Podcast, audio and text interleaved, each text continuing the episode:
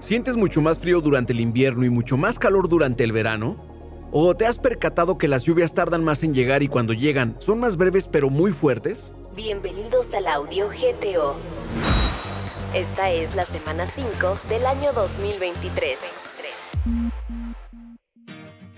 ¿Has sentido que durante el invierno ahora se siente más frío o en el verano se siente aún mucho más calor?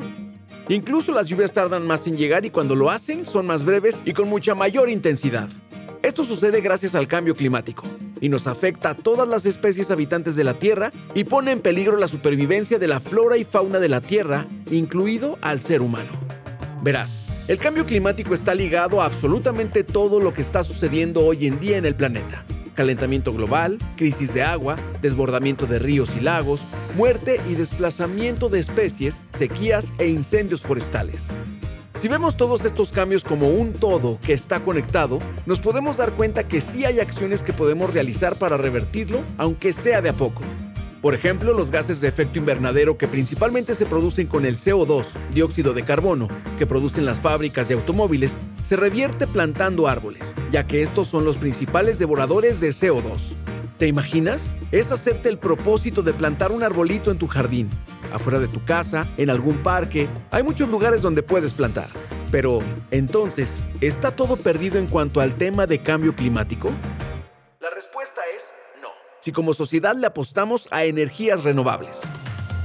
Paneles solares, calentadores solares, bolsas biodegradables y demás, utilizaremos menos energías que requieren fósiles y esto desencadenará un menor impacto ambiental. ¿Qué te aconsejamos? Principalmente hacer pequeñas acciones que te ayudarán a ti, a los que te rodean y a tus futuras generaciones.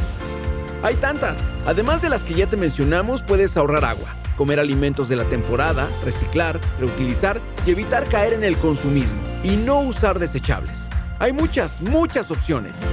Si quieres conocer qué más puedes hacer, visita la página web smaot.guanajuato.gov.mx y checa qué se está haciendo en Guanajuato para mejorar nuestro entorno y en qué te puedes sumar. Por ejemplo, ahí puedes conocer y ubicar las áreas naturales protegidas que tenemos en la entidad, lugares maravillosos para convivir con la naturaleza.